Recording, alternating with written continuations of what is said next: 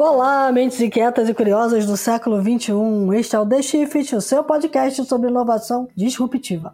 Eu sou a Cristina Deluca. E eu sou a Silvia Bassi e a gente está aqui para falar sobre disrupção, porque afinal de contas a ruptura é a única constante do século XXI.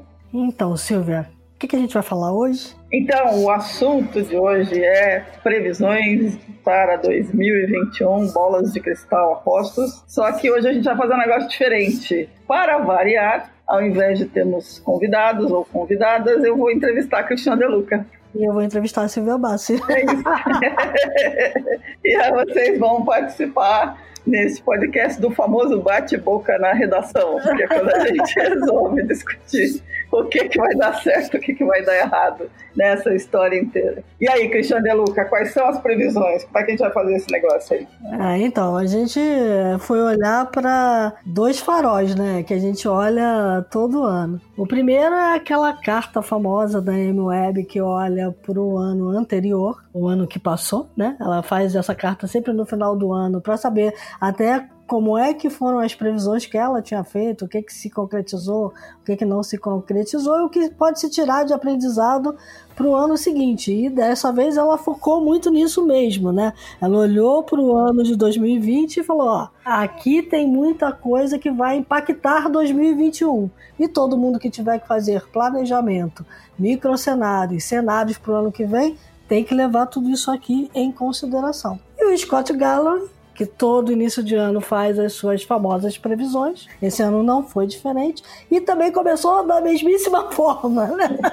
2020 foi o ano que destruiu previsões. Né? Destruiu previsões. Ele acertou várias, mas errou um bando também, né? E não considerou um monte de coisa. Acho que, assim, tem uma previsão que ninguém considerou, que foi só, só o Bill Gates antes, né? Que era da pandemia, né? É. Ninguém imaginava que ela viria em 2020. Mas, de qualquer forma, assim, esses dois faróis apontam pra gente alguns cenários muito interessantes. É, primeiro, porque todos dois deixam muito claros que na hora que a gente precisa sentar para fazer cenários, a gente precisa ser estratégico. Principalmente, né? A Amy tem uma frase até muito legal que ela diz o seguinte: que previsões não são é, aspirações. A aspiração é aquilo que a gente deseja. Em inglês chama wishful thinking, quando você quer fazer previsão daquilo que você deseja. Exatamente. É, e previsão precisa de uma lógica, precisa de um método, né? A gente falou muito disso no nosso podcast do ano passado, em que a gente falou dos hypercycles do Gartner, né? A gente falou de algumas metodologias que o pessoal usa para traçar esses cenários. É, a MWeb tem as delas, né? Tem uma coisa que é interessante, porque na carta do Galloway ele também faz uma ponderação sobre sobre o que, que afinal de contas são previsões, né? E ele começa citando o presidente Eisenhower, que diz que planos são plano não vale de nada, mas planejamento é tudo, né? Exatamente. E o que ele fala que é interessante é que o valor de uma predição não é a sua acuracidade, né? Embora seja muito melhor se está certo do que está errado. Mas o que ela traz de, de conversa e de discussão como catalisadora de um pensamento, né? Então, Isso quando você começa a falar de uma coisa, você pode, de certa forma, estar tá fazendo com que aquele futuro aconteça também, né? Porque de é. discutir, a coisa pode mudar. Né? Exatamente. Quando você faz esse exercício de parar para pensar no futuro, né? É, e qual é o futuro possível, né? É, qual é o futuro previsível? você de alguma forma já está fazendo um exercício que te traz muito conhecimento, né? Porque você vai refletir sobre aquilo, liga as antenas, é aquilo que a gente fala, né? As antenas ficam, né? Você sabe mais ou menos o que, que vai acontecer, você não, já não faz mais um voo cego, né? Então, uhum. muito do nosso objetivo aqui hoje é ligar as antenas da galera para o que está apontando para frente.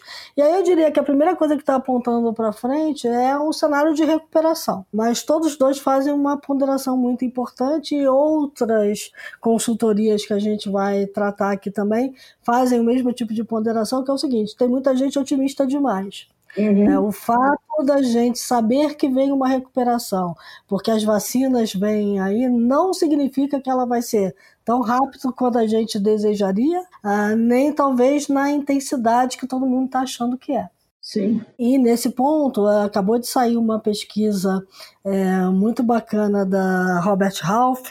A Robert Half entrevistou C-Levels é, em seis dos seus principais mercados mundiais, né? E ficou muito interessante porque os líderes de negócio brasileiros são os mais otimistas. É. Enfim, então vamos lá, vou dar os, vou dar os percentuais para o pessoal entender um pouco. 88% dos 300 líderes de negócios brasileiros ouvidos pela Harvard Health no final do ano passado consideram que as perspectivas de crescimento para o primeiro trimestre de 2021 serão reais. Né? Uh, na França e no Reino Unido foram 78%, na Austrália 77%, na Alemanha 72% e na Bélgica 69%.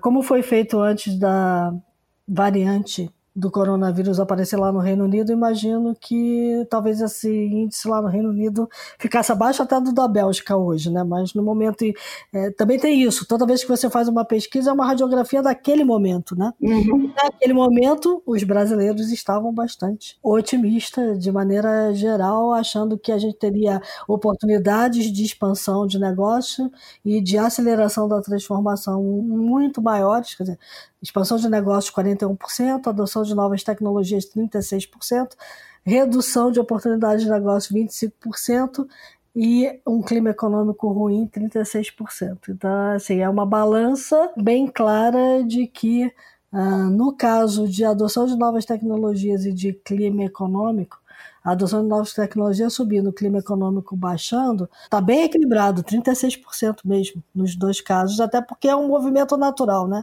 Toda vez que você acha que a economia vai ficar ruim, você recorre à tecnologia para ajudar. E não foi diferente na pandemia. Agora, a redução de oportunidade de negócio, realmente tem muita gente, 25% contra a expansão, 41%, tem muita gente olhando para um cenário bastante positivo que a gente vai ver se se concretiza de alguma forma. Né? Então, voltando lá para a MWeb e para a questão do estratégico, tem uma coisa que ela fala aqui que me chamou muita atenção, Silvia, que é justamente a, que, a questão de que você vai precisar de, de alguma forma, é, olhar muito claramente para dois aspectos principais aí é, que talvez as pessoas não estejam olhando. O primeiro deles é a questão de cibersegurança. Sim, né? sim. E a gente foi sacudido no final do ano por um episódio de cibersegurança que deixou todo mundo em pânico, né? Se não deixou, deveria ter deixado. Sim, foi o, a confusão toda da SolarWinds, né? Exato. E segundo o Dr. Herb Lin, que é um especialista em cibersegurança do Centro para Segurança de Cooperação e Segurança Internacional da, de Cyber Policy e Segurança do, da Hoover Institution, da Stanford. Ele considera o episódio SolarWinds como tendo sido o pior cyberataque até o momento. Exato. Porque o ataque foi por meio do, de uma plataforma chamada Sunburst, que basicamente conseguiu injetar código alienígena, digamos assim, no, na aplicação né, da SolarWinds e aí conseguiu fazer um estrago considerável que está repercutindo até agora. É, sem que eles consigam ter a noção exata da profundidade do estrago, né? Ninguém sabe ainda. Sim, tá eles estão tentando mapear, exatamente. E podia ter acontecido com qualquer um, vamos falar francamente? É, e é exatamente o título, é o título da carta, né? quer dizer, praticamente o, o tema da carta que o presidente da, da, da SolarWinds publicou no, no, no dia 11 de janeiro, em que ele, na prática, diz o seguinte, o que aconteceu com a gente, na, basicamente, poderia acontecer com qualquer um porque ainda os flancos ainda estão muito abertos e os especialistas em cyberataques estão ficando cada vez mais sofisticados. É, e é, é o que a gente já falou muito aqui no ano passado, né? E, e a motivação também está mudando, né? Então, ela não é só uma motivação financeira, a gente está vendo cada vez mais motivação política, né? E foi aquilo que a gente falou. Achei, achei muito interessante que eu li um artigo essa semana falando que a gente está entrando na internet 3.0. Isso eu acho muito legal, essa história é muito boa. É, essa história é muito, muito boa, porque assim, é, qual, qual é a questão? A gente teve a internet 1.0, que foi a internet tecnológica, né? Estavam lá os protocolos, tudo funcionando muito bem, uma internet distribuída, maravilhosa, os pilares da rede e de tudo que a rede representa para a gente e representou durante muitos anos para a comunidade acadêmica também, né? E, e para uma série de é, profissionais. Depois veio a internet 2.0, que é a internet do negócio, né? Tá aí, todo mundo fazendo negócio em cima do digital, usando a internet e as plataformas digitais como o meio onde o negócio acontece. Uhum. E a gente, a partir principalmente do que a gente está vendo acontecer nos Estados Unidos depois da eleição, está muito claro que a gente entrou numa internet 3.0, que é a internet política. Né? E a internet política tem muito a ver com isso. Regras, né? o que é permitido, o que não é permitido, o que pode, o que não pode, pode como. A gente cada vez mais pensando em ética, cada vez mais pensando, inclusive porque a inteligência artificial, que é uma das tendências do ano e já vinha fortemente em 2020, está cada vez mais disponível aonde? Na internet né? É exacerbed. Na internet. Exatamente. Então, é, para mim, essa internet 3.0 que ele fala, já, a gente já falou sobre isso, mas eu acho que é o seguinte: tem um, um momento em que o, o mundo antigo termina de se encontrar com o mundo novo, que é o tal do mainstream, né? Mainstream antigo se encontra com o mainstream novo e para mim é, é, a última do, dos encontros, que é, a, vamos dizer assim, a, a pororoca das, das mudanças, né? que é a trombada de duas correntes que é quando tudo aquilo que a gente construiu como civilização, como humanidade ao longo dos séculos, precisa terminar de se adequar. E eu acho que o que a gente está vivenciando hoje, e culminou, obviamente, com a invasão do Capitólio, com essas maluquices todas, a gente está vivenciando agora toda essa questão do Facebook, Twitter, redes sociais, Amazon defenestrando o Parler é um momento em que todo mundo percebeu que não é bem assim e está na hora de consertar. Né? Para mim, é a fase, a internet 3.0 é o que eu estou chamando da, da,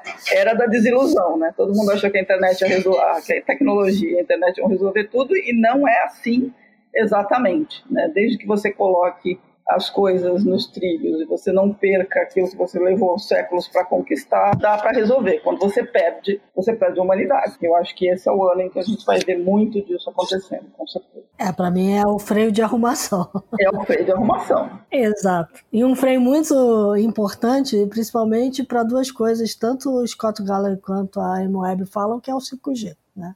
Tá. É, porque o 5G traz uma coisa importantíssima para a internet das coisas, essa nova internet que está aí é, do ponto de vista tecnológico, que é a velocidade. Sim. Tudo acontece num piscar de olhos. Se tudo acontece num piscar de olhos, você não tiver regras claras, a gente está em apuros. É, vamos dizer que Simples the, assim. the, the shit hits the fan mais rápido, né? É, exato. Então tem muito isso. A gente está vendo a, a, a, o 5G. O fato do iPhone 12, por exemplo, ter oferecido suporte ao 5G e a M-Web toca muito nisso, é um divisor de águas. Né? A gente tem Sim. que lembrar que em outras foi muito rápido né? essa passagem do iPhone para o 5G, quando o 5G ainda não está presente no mundo todo. A gente aqui, por exemplo, no Brasil está atrasadíssimo, né? apesar é. de já terem algumas redes experimentais. É, quem tem um aparelho 5G e andar pela região da Berrine aqui em São Paulo vai poder experimentar um pouquinho do que, que o 5G é capaz um telefone celular. É, e se você pegar os lançamentos que rolaram no, no CS, né, que aconteceu virtualmente esse ano, a maioria, a 5G é uma das estrelinhas do espetáculo, né, junto com o tal do robozinho gato que balança o Fabinho e não tem cabeça. Que vai bater numa outra questão que é a, a, se a gente for pegar isso tudo, né, que a gente falou até aqui, a gente vai bater lá no antitrust das big techs, né?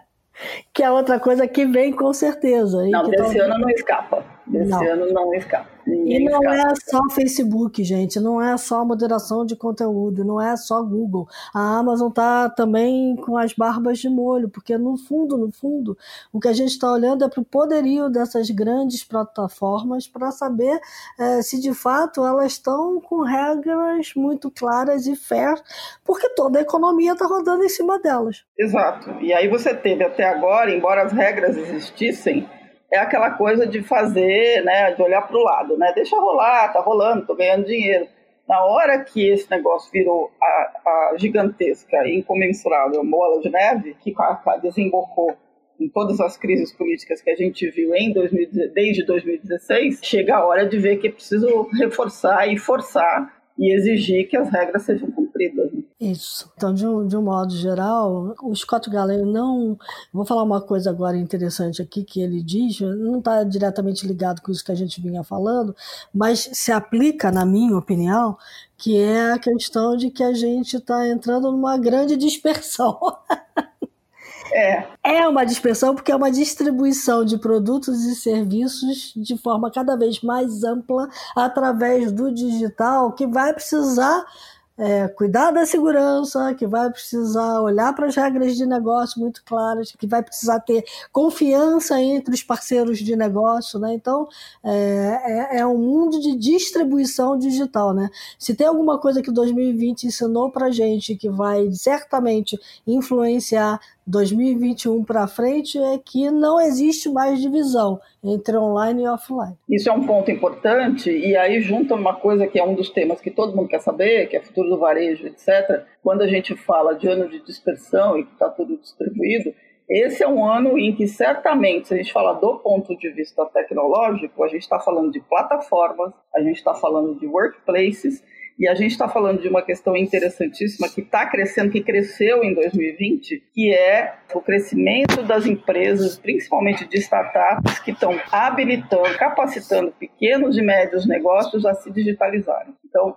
para mim, 2021 vai ser um ano em que a digitalização que foi forçada em 2020 por conta da pandemia, todo mundo correu, todo mundo correu abrir lojinha, que não é exatamente uma transformação digital, mas é um primeiro passo obrigatório, vai se aprofundar porque eh, a, digitalização vai se aprofundar esse ano e com ela vai vir a automação ainda mais intensa. É isso, né? Vai ficar muito claro quem fez a digitalização e parou e quem de fato começou a pensar digital. É um divisor de águas. E aí o, o pessoal que só fez a digitalização para e repensa tudo e repensa os modelos de negócio forçosamente, ou de fato a, a tendência é que 2021 para esses players é, seja é, o fim do negócio.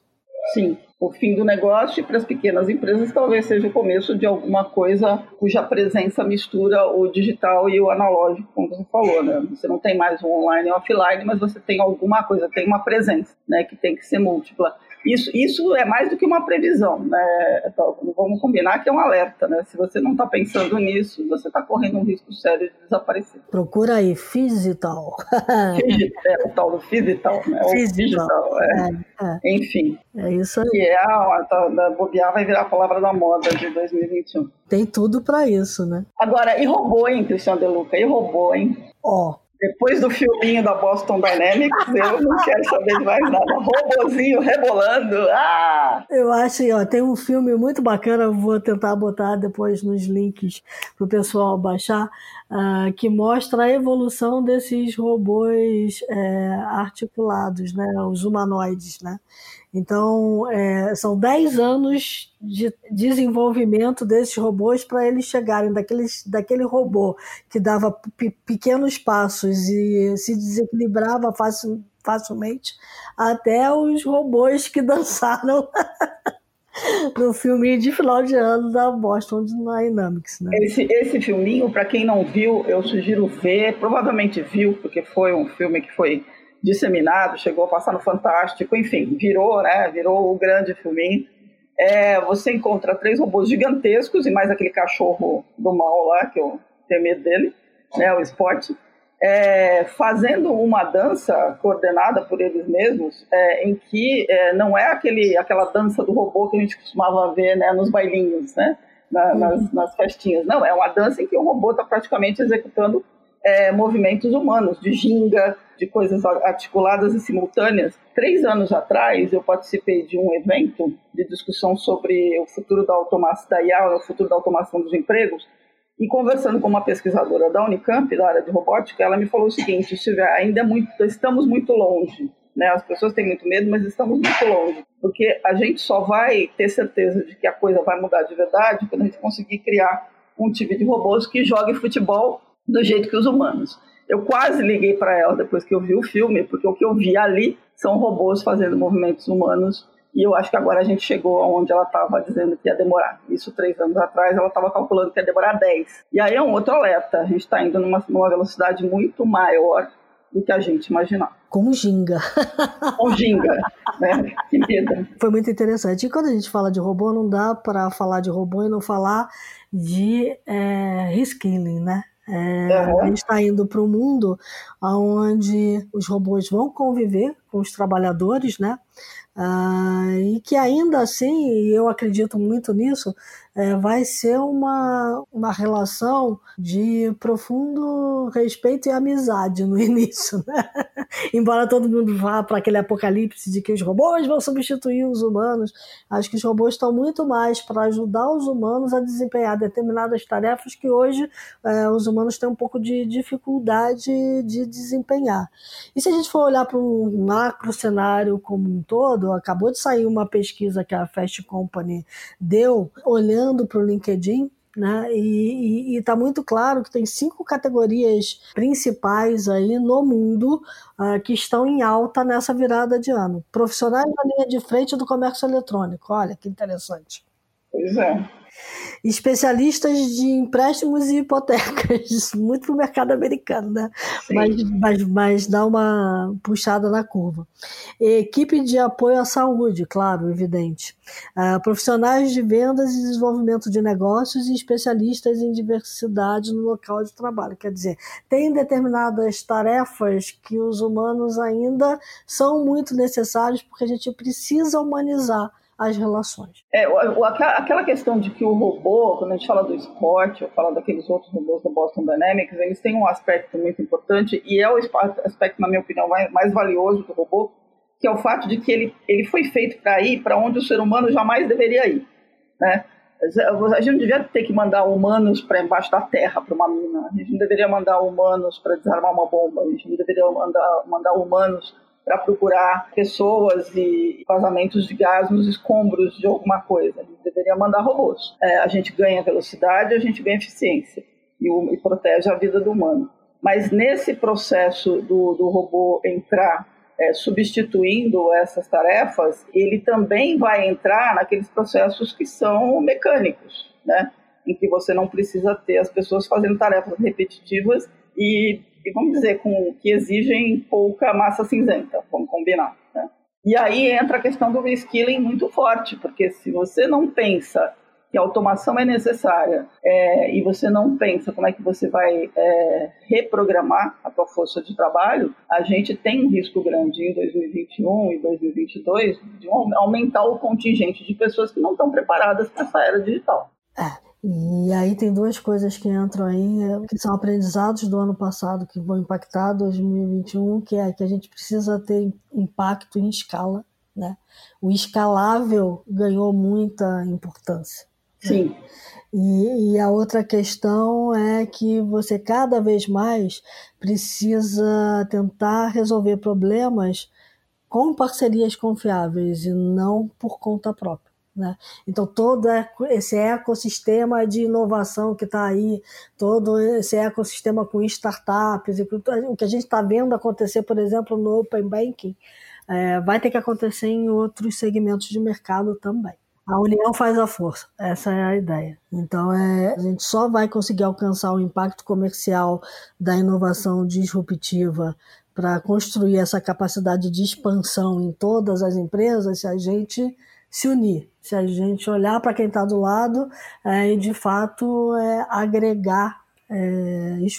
Sim, e aí no caso das empresas, que, o, o, tem uma, uma coisa muito interessante que deu para ver, que na, na corrida é, do ano passado, que foi a necessidade de todo mundo ficar remoto e as empresas terem que acelerar processos de transformação digital, grandes empresas, quase centenárias ou centenárias, mostraram uma agilidade e um, e um vigor na hora de pensar esse processo de transformação, esse processo de, de, de, adaptação, né? não só de transformação, mas de adaptação extraordinário. São empresas que têm, que têm uma, uma, uma, um legado gigantesco, têm mercados que são super complexos e que geralmente estão trazendo gente mais nova e que têm características muito interessantes, que é, são, são profissionais compassivos, super empáticos, que entendem profundamente da relação entre o negócio e a tecnologia e que tem uma clareza absoluta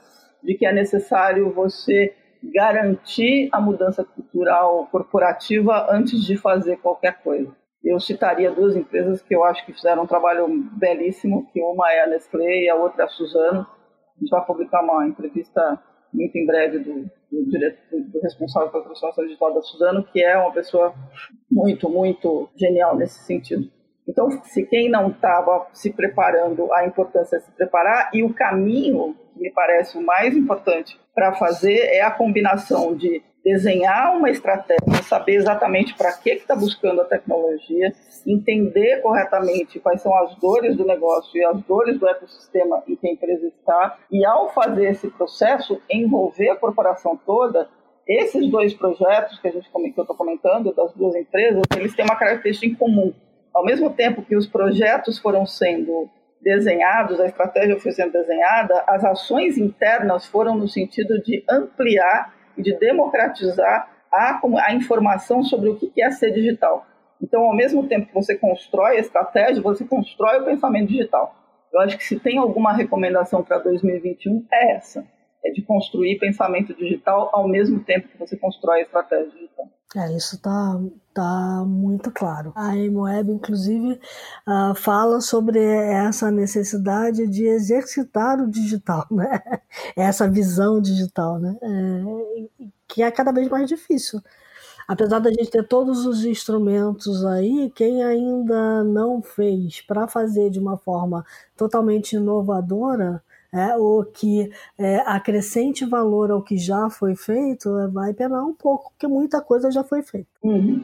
Eu acho que, é, olhando, é, para quem quer entender todas as previsões do Scott Galloway, a melhor dica é assistir no YouTube, a gente vai botar o link, o programa que ele fez, que tem uma hora e vinte, mas que eu acho que vale super a pena, porque é muito divertido e é extremamente instrutivo que está no YouTube e que você pode assistir de graça, que é ele comentando cada uma das previsões dele do ano passado, o que, que ele acertou, o que ele errou, e as previsões dele né, para esse ano. Tá divertido até. Não, tá muito divertido, tá muito divertido.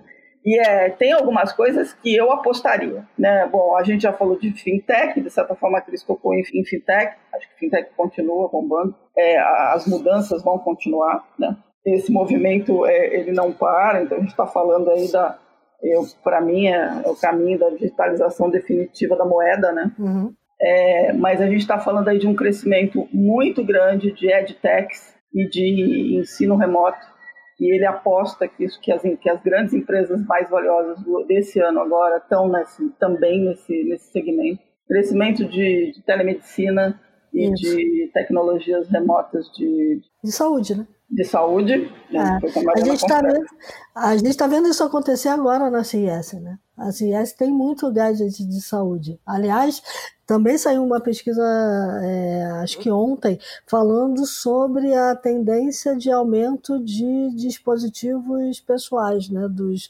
dos dispositivos vestíveis muito na área de saúde. Era uma tendência que já vinha meio andando de ladinho um tempo e agora a pandemia acelerou de uma forma impressionante. Então, a uhum. quantidade de lançamento é, que foi feita agora no início do ano e que a gente vai ver acontecer mais é, ao longo de 2021 é, é enorme.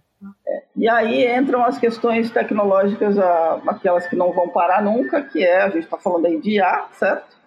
É, e com o 5G a gente começa a falar de uma junção aí de IA com IoT, com Analytics, com, com, e aí entra aquela, aquele assunto que eu sei que a Cristiane De Luca adora, que é computação de borda, IA de borda e tudo na borda. é. é verdade. É tudo na borda e tudo com inteligência artificial. Então, é, é, a AIoT e a Edge IoT são duas tendências que todo mundo vai ter que ficar muito de olho. Sim, porque na verdade o que a gente está falando é para você ganhar tempo e não ter latência, você faz com que os dispositivos tenham capacidade de inteligência artificial instalada neles mesmos, que é o chamado da borda, né? Você não precisa ir até a nuvem e voltar, certo, Sandro? Explica melhor aí. Certo, não, é, é exatamente isso. É o resumo da ópera quando você, sempre que você puder não ter que enviar muito dado para a nuvem principal, né, para é, centralizar em algum lugar melhor, né? Bom, guardado as devidas proporções, lembra quando a gente começou a ter os microcomputadores de é, estamos quase ali. É, por aí. Tem uma coisa aqui que eu ainda queria falar do Scott Gallo, é que são duas coisas que me chamaram a atenção, né? Uma, ele vai na certa, assim. Ele diz que o Airbnb vai atingir um valor de mercado estrondoso, mas é, para mim isso aí é pulo de 10, porque o Airbnb passou pelo pior momento dele em 2020, né? A outra questão é que ele, ele aposta no Walmart se aprofundando na área de saúde por meio de fusão e aquisição. Né? É, é interessante porque ele faz essa aposta justamente no momento onde a, a Amazon começa a sair desse mercado. Né?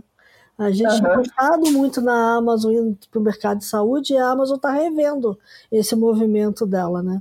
É, de saúde. Então é, é algo para a gente é, também prestar atenção. E por fim, é, criptomoedas e criptoativos, que ele aposta barbaramente. Ele disse que ia chegar a 50 mil o valor do Bitcoin, quase que ele acertou na semana passada. 40 é, mil já chegou. Ele já chegou, ele fez uma aposta razoável. Vai. É isso, então assim, é, é, bem razoável, é uma forma fácil de fazer apostas, porque são coisas que estão ali, né? Estão na cara. É, é, muito difícil de dar errado, mas pode Sim, dar. Mas pode dar, isso é verdade. Pergunta, você acha que o Facebook vai acabar? Eu não. Eu já achei, eu já achei.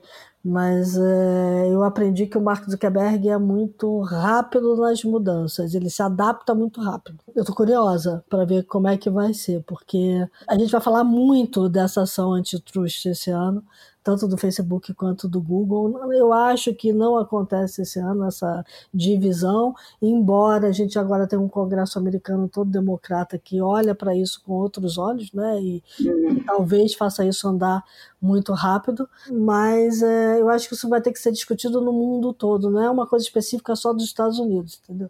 Estados Unidos tem um, tem um problema porque as empresas estão lá, a sede das empresas é lá, é, o que eles fizerem lá vai impactar o mundo todo, mas o mundo todo vai ter que discutir um pouco sobre esse poderio das, das grandes plataformas. Né? Quanto, acho que a gente vai ter que começar a perceber que quanto mais plataformas a gente tiver competindo entre si, melhor. Esse é o princípio da rede. Se a gente começar a concentrar demais, é, a gente vai cair em problemas como a gente está vendo agora. É, eu acho que esse é um ponto, mas eu, eu também não acho que o Facebook vai desaparecer, não, mas ele corre um sério risco de, de, perder, de perder o espaço dele e perder valor de mercado. Isso eu acho que vai perder. Ah, isso com certeza. Ver, o ano que vem a gente vê o que, que aconteceu. É. É, Para o Brasil, acho que no caso a gente teve um ano fantástico das startups, absolutamente fantástico, de, de aportes. Esses aportes vão continuar, o Brasil está efervescente do ponto de vista de startups Obviamente, um grande volume desse dinheiro foi para a fintech, não tem dúvida que vai continuar indo, mas eu, eu apostaria em edtechs, eu apostaria em agtechs, eu apostaria em, é, em, em startups voltadas para aumentar a, a digitalização de, de, pequenos e médios negócios é, e saúde. Eu acho que essas todas vão ganhar um volume e muita startup voltada para dados e analytics e IA está aparecendo no Brasil com, com, com, força de tecnologia muito bacana e deve receber muito apoio. É, que é, é, todo, assim, as startups de IA, elas, elas só mostram o seu, o seu valor aplicadas a um negócio, né? Então a gente vai ter que ver que áreas de negócio vão demandar mais IA é, no ano que vem. Eu acho que segurança vai ser um, é, finanças vai ser outro. É, a gente vem muito forte aí com GovTech, não pode esquecer isso. Isso. Tem, tem muita coisa nessa linha. É, e a outra coisa que eu chamaria a atenção é RH. Tá. As startups de RH têm aí um trabalho muito importante para fazer, porque o RH está mudando violentamente. A pandemia ajudou a fazer essa mudança.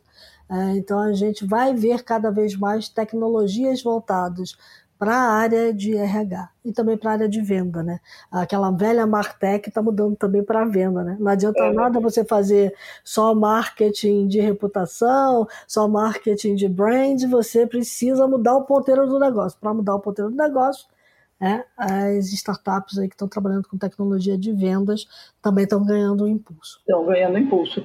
E uma última área que eu acredito que vai, que ganhou velocidade, que deve ganhar mais velocidade agora, é aquela área que a gente chamou de low touch e baixa fricção, né? que nasceu por conta da pandemia, como a gente ainda não vai se livrar disso tão cedo, não tenho a ilusão, temos vacina, claro, esperamos que todo mundo esteja vacinado, ou pelo menos boa parte esteja vacinado até o final do ano, que é a produção daqueles tecidos antivirais, isso aí deve causar uma revolução na produção de roupas, de acessórios. É, cada vez mais a gente está vendo o lançamento, da, a inclusão desse tipo de tecnologia nas coisas do dia a dia. Isso tende a crescer também. Muito bem, acho que traçamos um bom. bom cenário, né? Assim, Pô, tá chique, hein? Vamos ver tem, se a gente acertou. Tem um cenário bom aí para The Shift também, né? Então, assim, quem tá ligado na gente já sabe mais ou menos onde a gente está botando, as, apostando as fichinhas. Né? Então, e aí para falar em The Shift, vamos aproveitar e fazer uma propaganda. Pessoal, quem não assina a newsletter da The Shift, assine www.theshift.info. A nossa newsletter é diária, tem todos esses resumos bacanas. Assinem a The Shift, que vale super a pena. É, assinem a The Shift Paga, quem quiser ter acesso aos conteúdos premium, que são sensacionais, e eu sou suspeita para falar, mas vou falar, vou fazer a nossa propaganda aqui. E a gente tem, vai manter essa discussão, e essas coisas que a gente falou agora estão na nossa pauta do ano inteiro com uma atenção redobrada. É isso aí. Já dei a primeira dica, hein? Ah, vamos para os insights? Vamos para os insights, já dei um já.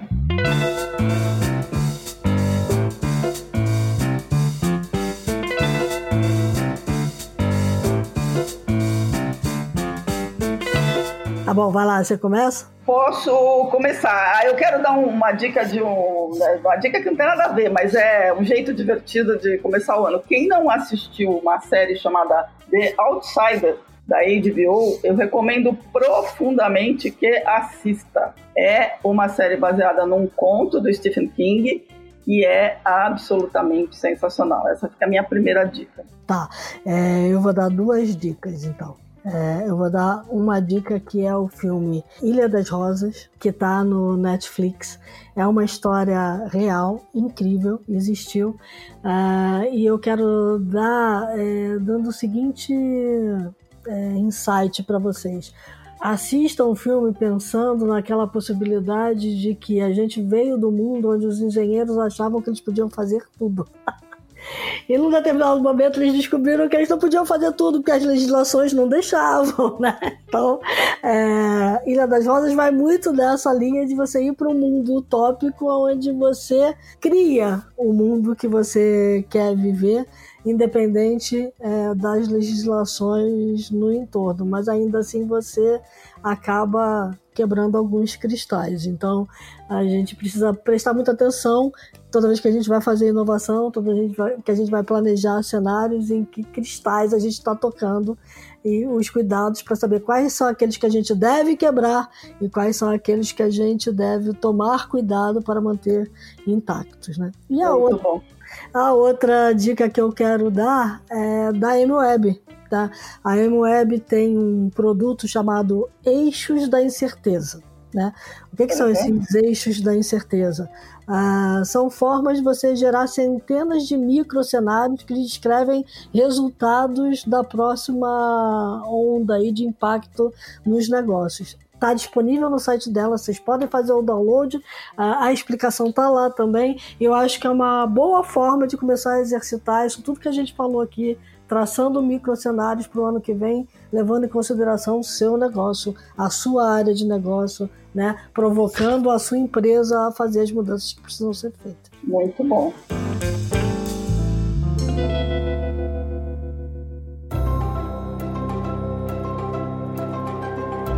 Fantástico! Temos um programa, hein? Isso aí. Semana que vem tem mais, pessoal. Semana que vem tem entrevistados. Essa semana eu espero que vocês tenham gostado das nossas duas entrevistadas especiais. Ó, só uma coisa: quem não assistiu é, 2020 Nunca Mais, a retrospectiva engraçadíssima que a Netflix botou no ar, que chama Death to 2020, é, eu recomendo assistir, porque assistir este filme que é esse documento, esse documentário, vai, e ao mesmo tempo acompanhar o que está acontecendo nesse momento no mundo é muito interessante. Então fica uma dica de sobrinha aí. Todo mundo que nos ouviu, muito grata pela, pela audiência, por estarem com a gente aqui, por estarem com a gente aqui nesse ano. Dicas, sugestões, críticas, elogios, comentários, theshift.b9.com.br. Fiquem bem, continuem usando máscara, continuem se cuidando, porque ainda tem bastante chão pela frente e a gente quer ver todo mundo muito saudável. É isso aí. Enquanto a gente estava conversando aqui, lembro que se lá fora o mundo mudou bastante. Bastante. Scott Galloway provavelmente fez mais algumas previsões. Até a próxima, pessoal.